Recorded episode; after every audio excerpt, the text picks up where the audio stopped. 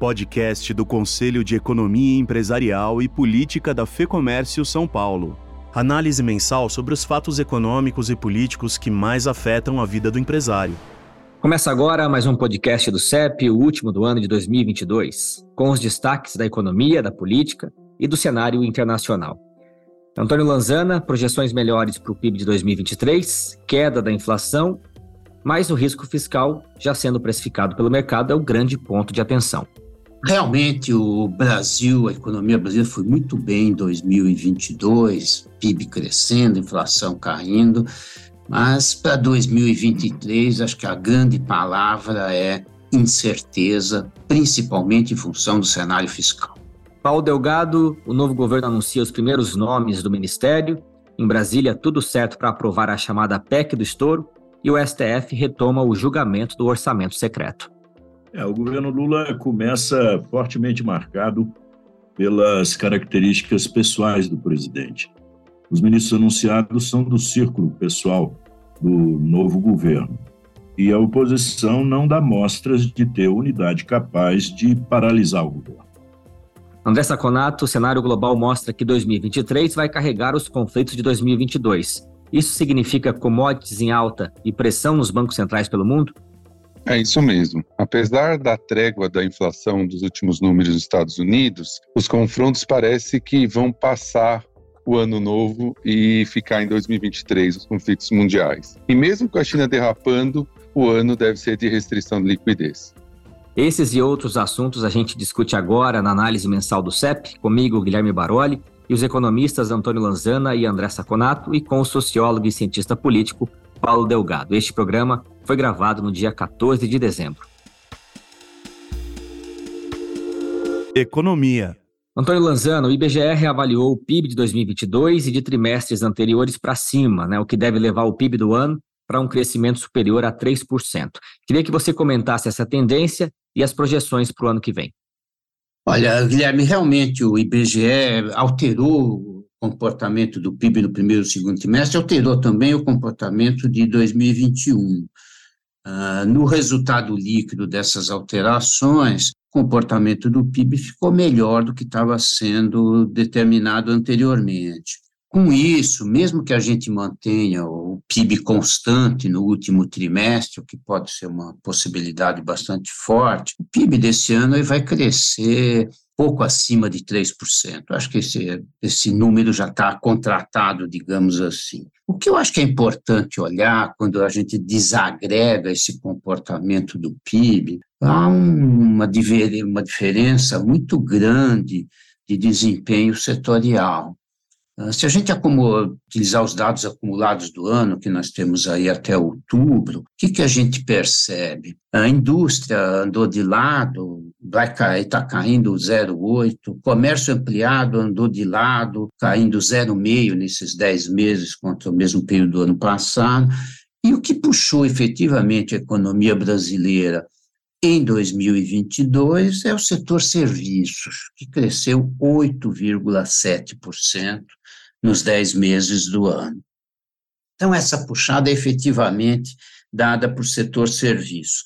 Outro segmento que ajudou bastante a economia brasileira ao longo de 2022 foram as exportações. Apesar da desaceleração da economia mundial, economia, as exportações brasileiras continuam acelerando e com uma diferença importante. Antes era uma, uma venda muito forte, mais por efeito de aumento de preço, e em novembro desses meses mais recentes, isso está ocorrendo em função do aumento de quantidade. Isso é um dado positivo e que ajuda a explicar aí essa tendência de 3%, um pouquinho mais até. Agora, se a gente olhar um pouco para o ano que vem, atividade econômica, a gente não pode sair de um cenário de muita incerteza, até porque não se conhece exatamente qual vai ser a política econômica ao longo de 2023. É certo que a economia vai crescer menos no ano que vem por uma série de fatores. Primeiro, as exportações vão perder fôlego, as taxas de juros vão se manter muito altas ao longo do ano, o Banco Central já sinalizou isso pós última reunião, tendo a política monetária vai ser contracionista, esse impacto dos serviços tende a se esgotar ao longo do tempo, então está se esperando, mas com uma grande margem de probabilidade de mudança, um crescimento para 2023 ao redor de 1%. Mas isso, volto a chamar atenção, é um cenário de incerteza que pode ter volatilidade ao longo de 2023. E o comércio ainda deve se aproveitar do mercado de trabalho formal mais aquecido e injeção de 13 terceiro, né? Qual é o cenário para este fim de ano?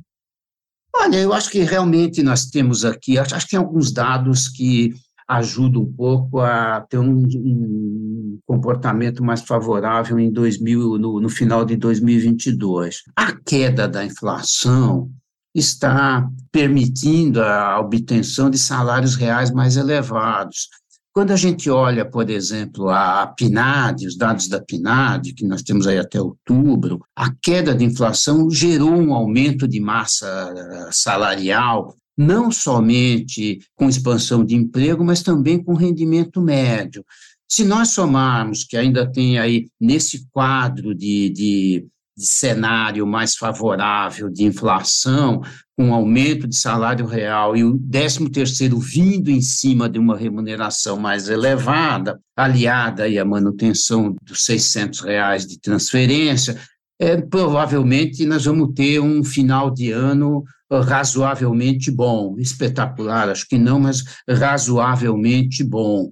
Então, acho que é um cenário uh, mais positivo, em função principalmente desse comportamento de massa de rendimentos.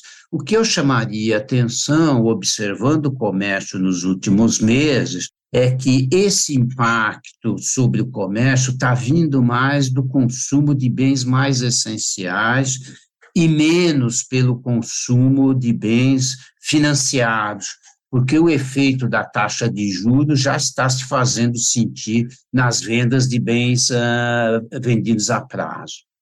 Para fechar esse bloco, Lanzana, a grande preocupação do momento é com as, os reflexos né, da PEC do estouro, medida que amplia o teto de gastos por dois anos, entre 2023 e 2024, em 145 bilhões de reais.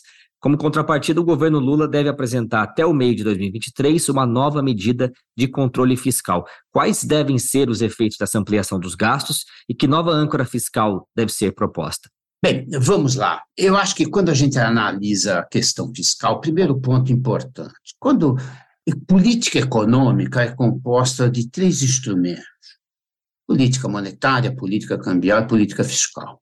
Política monetária não muda nada, é a primeira sucessão presidencial que nós temos com um BC independente. Então, o Roberto Campos Neto, extremamente competente, vai ficar lá por mais dois anos. Não vejo mudança na orientação da política uh, monetária e não vejo mudança na orientação da política fiscal. A grande discussão, desculpa, na política cambial, a grande discussão aí é a questão fiscal.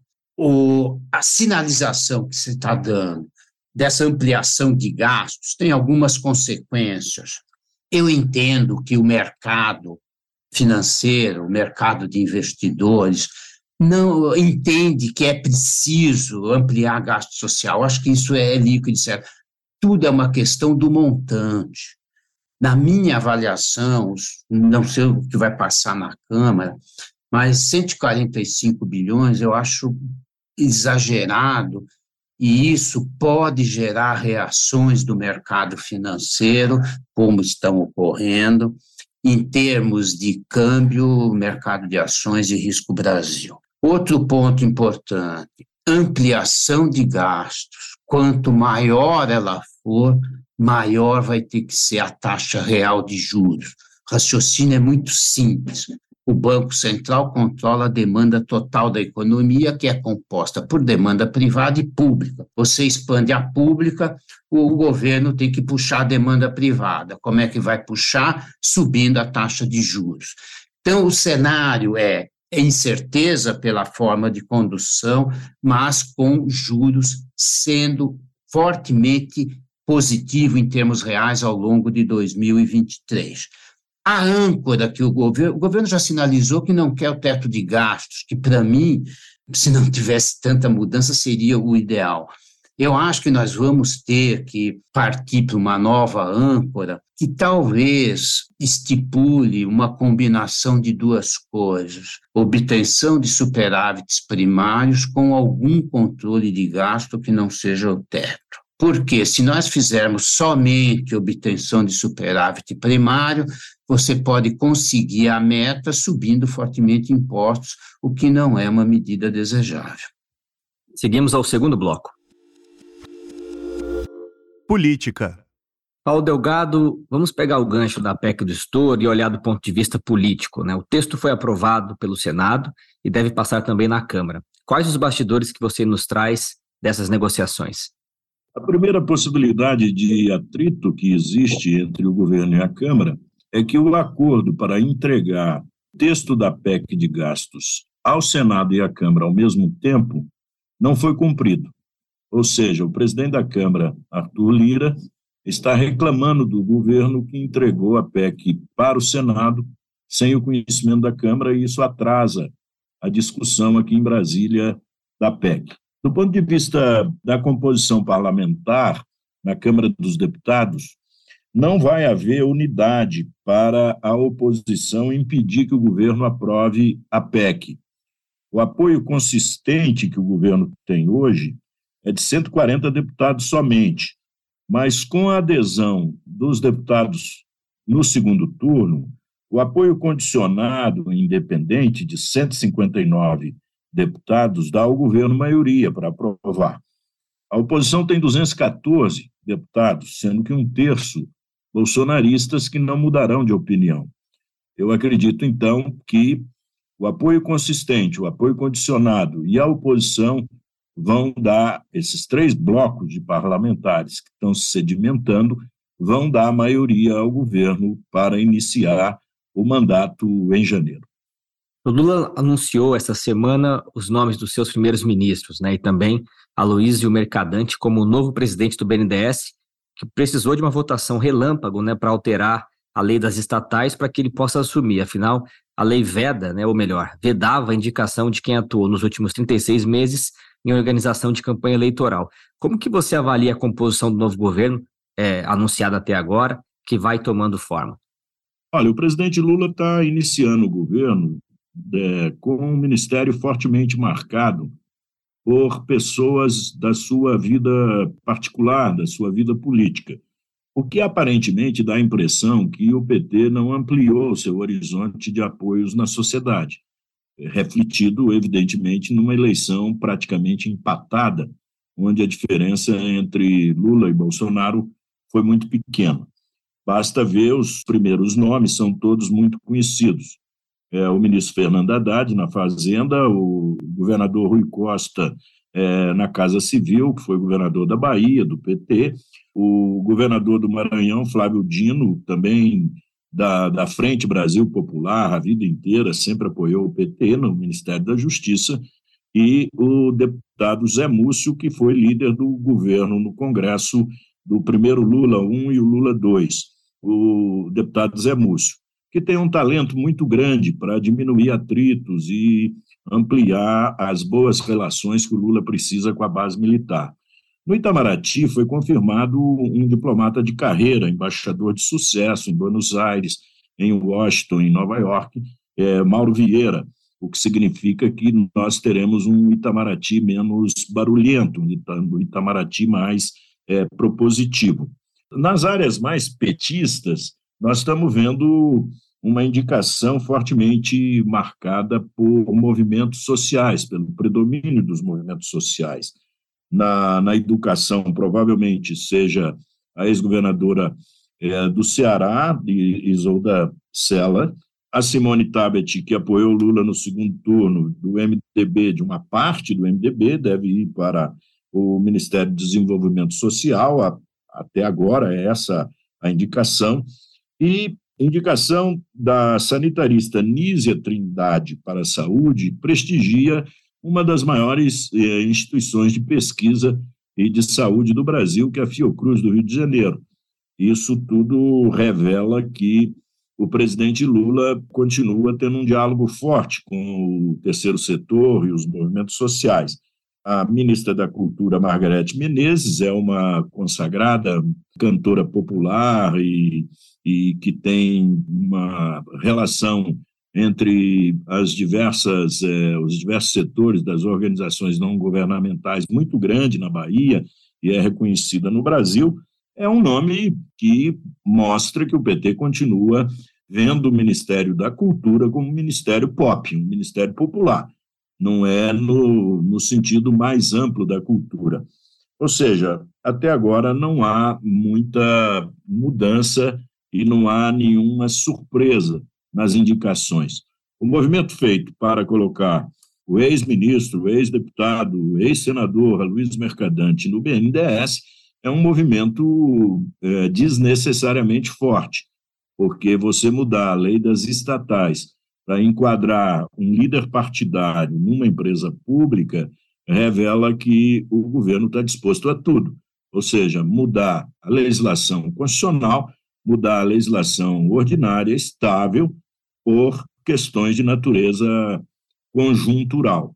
Não é um bom sinal esse tipo de atitude, por quê? Porque leva o Congresso a ter que tomar decisões contra si, leva o Congresso a ter que negar decisões anteriores antes do governo começar. É bom sempre enfatizar que faltam 16 dias para o novo governo. Esse é um governo de transição, mas já parece que nós estamos com uma duplicidade de poder. O Bolsonaro é o presidente com mandato, o Lula é o presidente já diplomado e o presidente que vai assumir dia primeiro, mas o governo Lula já começou. E como que deve ser a relação desse novo executivo com um Congresso mais à direita e governadores também, né, mais alinhados com a centro-direita? É, o, o, o, Lula não tem muito espaço de manobra por causa dessas três grandes características estáveis das instituições brasileiras no momento atual. O Congresso tem uma autodeterminação muito forte, o Congresso tem protagonismo e capacidade de ação inicial, propondo é, pautas ao Executivo. O federalismo brasileiro é muito forte, o Lula, de certa maneira, é, está isolado no, no, no Planalto Central, no, no Distrito Federal, porque todos os governos, os principais governos do Brasil, os três principais, São Paulo, Minas e Rio, são governos de oposição que obriga o presidente a uma capacidade de negociação permanente.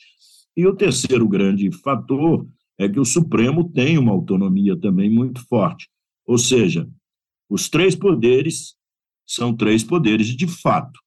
Isso é bom para a democracia e torna o governo mais previsível.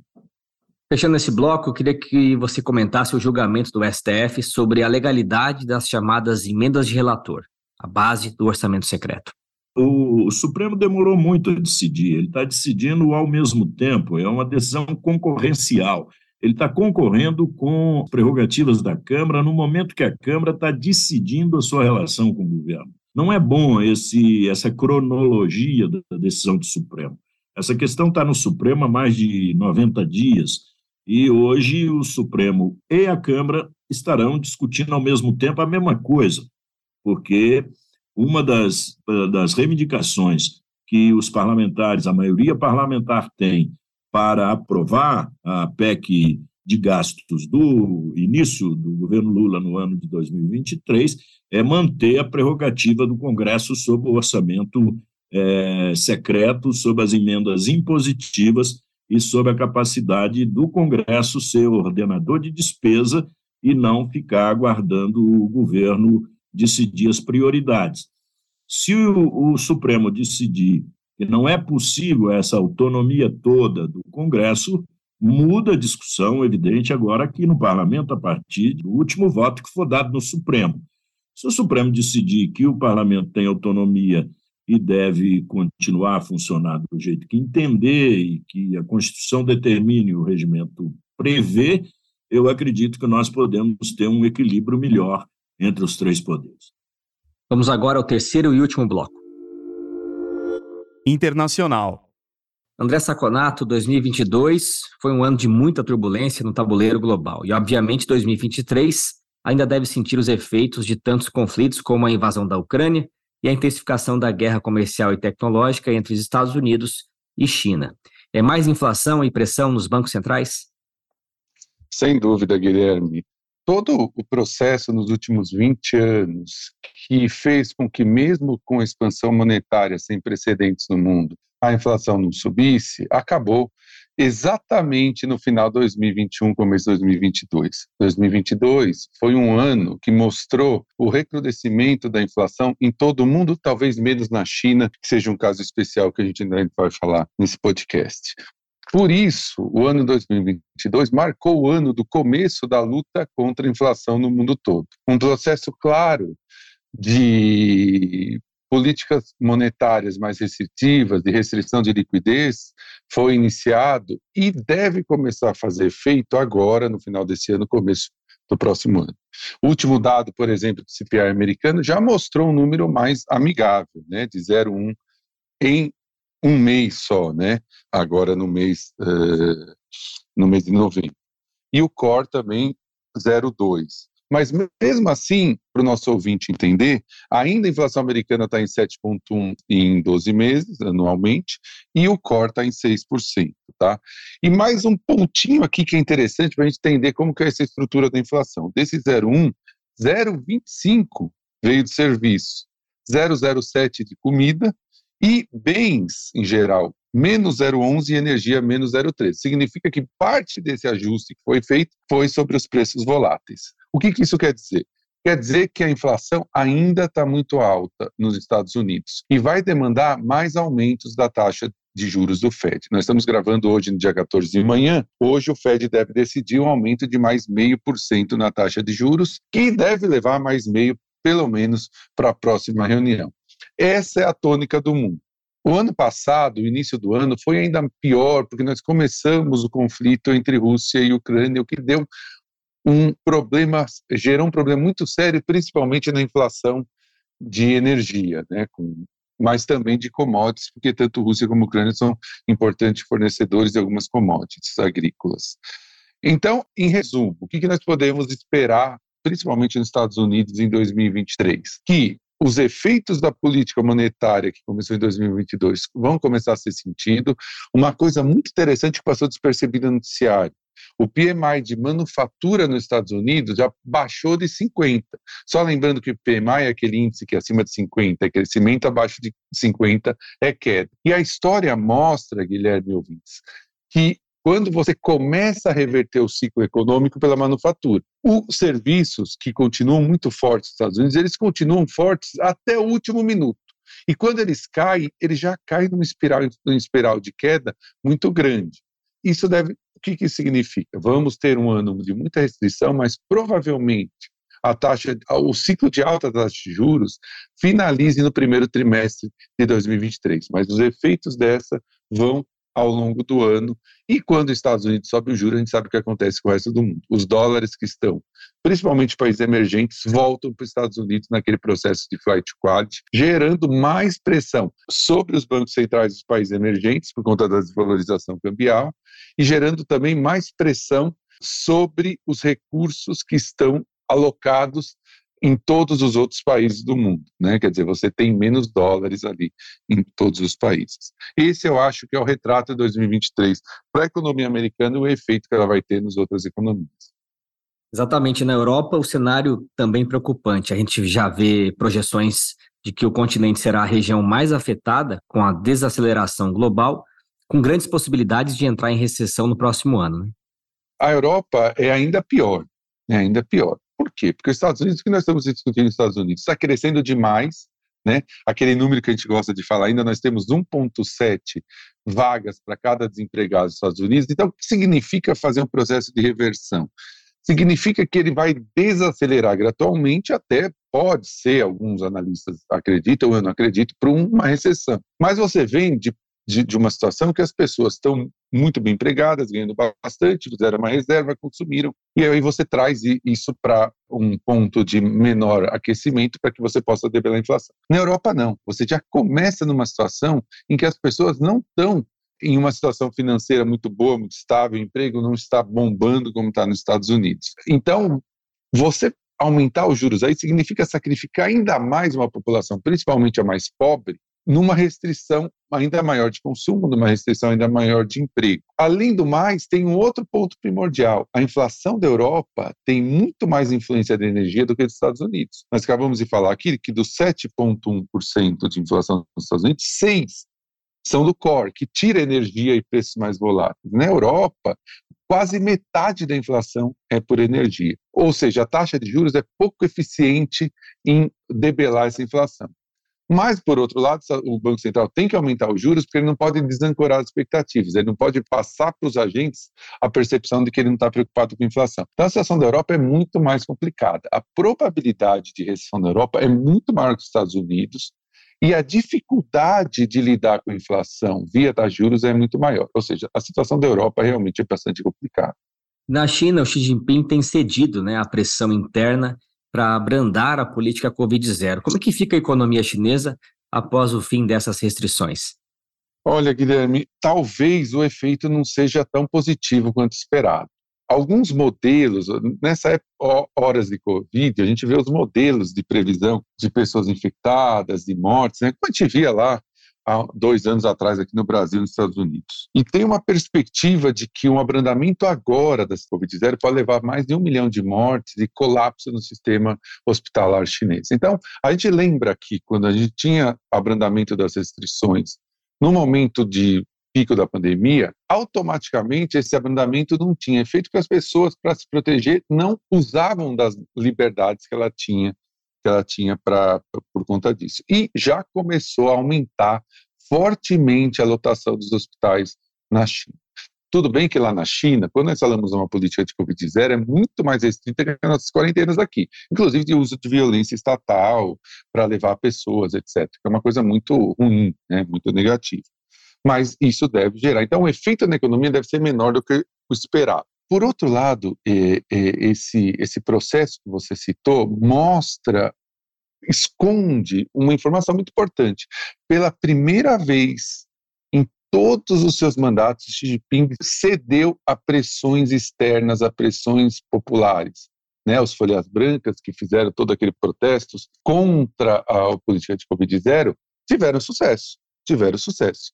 Eu acho que isso é muito importante, porque mostra uma quebra de paradigma num governo chinês que tem bastante influência.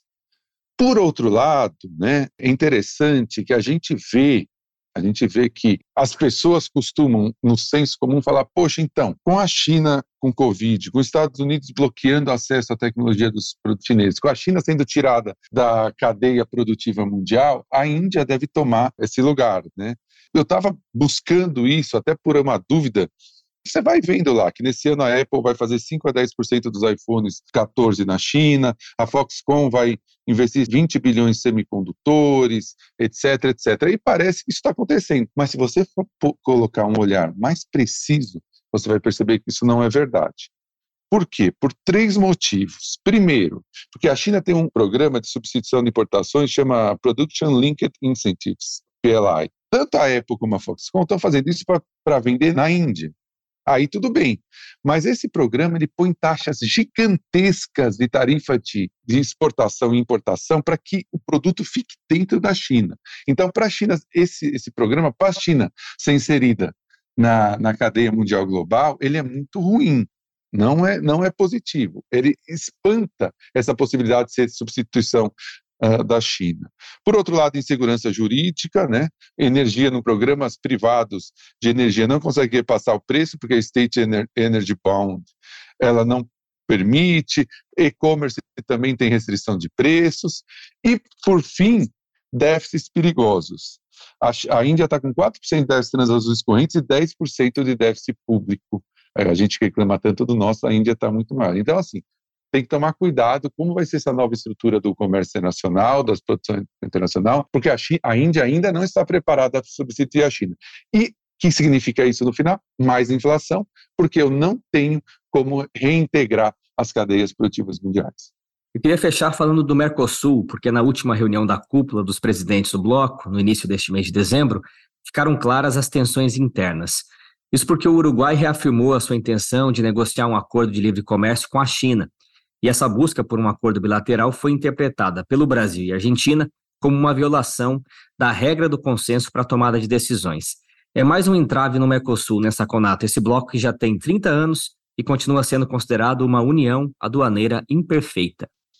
Olha, Guilherme, eu vou dividir essa resposta em dois blocos. Primeiro a união comercial, depois a união monetária. A união comercial é isso que você falou. Para o nosso ouvinte ter ideia, para você fazer entre os países signatários do Mercosul, para você fazer um acordo bilateral, você precisa que todos os outros países dêem ok. É um negócio absurdo. Quer dizer, imagina que eu vou precisar de um ok do Uruguai para fazer um acordo de comercial com a China com a União Europeia, eu vou precisar da Argentina, do Paraguai, de qualquer país, todos têm que dar ok. O que no mundo de hoje é completamente inviável, completamente inviável. Vamos ser bem sinceros, bem francos, hoje a América do Sul não representa uma parcela significativa das relações comerciais brasileiras. Já representou um tempo atrás. Então, isso é muito ruim para os interesses do Brasil. O segundo ponto, a União Monetária da Fazenda, Fernando Haddad, e, e seu vice-ministro, né, Gabriel Galípolo, eles já afirmaram que eles têm interesse em tocar para frente a União Monetária. Isso traz um problema técnico gigantesco. A gente lembra que, para ter uma moeda comum entre todos os países, você tem que ter políticas fiscais e monetárias muito bem regradas. A gente viu o que aconteceu na Europa, que era muito mais próximo. Ou seja, por exemplo, se eu tiver uma união monetária é, comum, você vai centralizar a impressão de papel moeda, vai centralizar a política monetária. Imagina você ter que fazer, por exemplo, é, uma harmonização de políticas com a Argentina hoje em dia, que não tem a mínima, a mínima, a mínima condição de entregar políticas fiscais e monetárias minimamente, minimamente seguras e minimamente sérias. Isso é um erro gigantesco, não tem a mínima possibilidade de acontecer agora. Então, a gente pode perceber que o Mercosul realmente hoje é muito mais um entrave do que algo que pode trazer algo de benefício para o Brasil. Tem muito mais uma visão política do que eficiência e economia. Perfeito. Muito obrigado, Lanzana Delgado Saconato, por mais este programa, o último deste ano. E a gente finaliza assim mais um podcast do CEP. Muito obrigado, Guilherme. Prazer estar com você, Paulo. André, todos os nossos ouvintes. Gostaria de desejar um Feliz Natal a todos e um 2023 com muita alegria, muita saúde e muita prosperidade. Muito obrigado. Muito obrigado a todos aí, Guilherme, professor Lanzana e Saconato. E boas festas a todos e muito obrigado.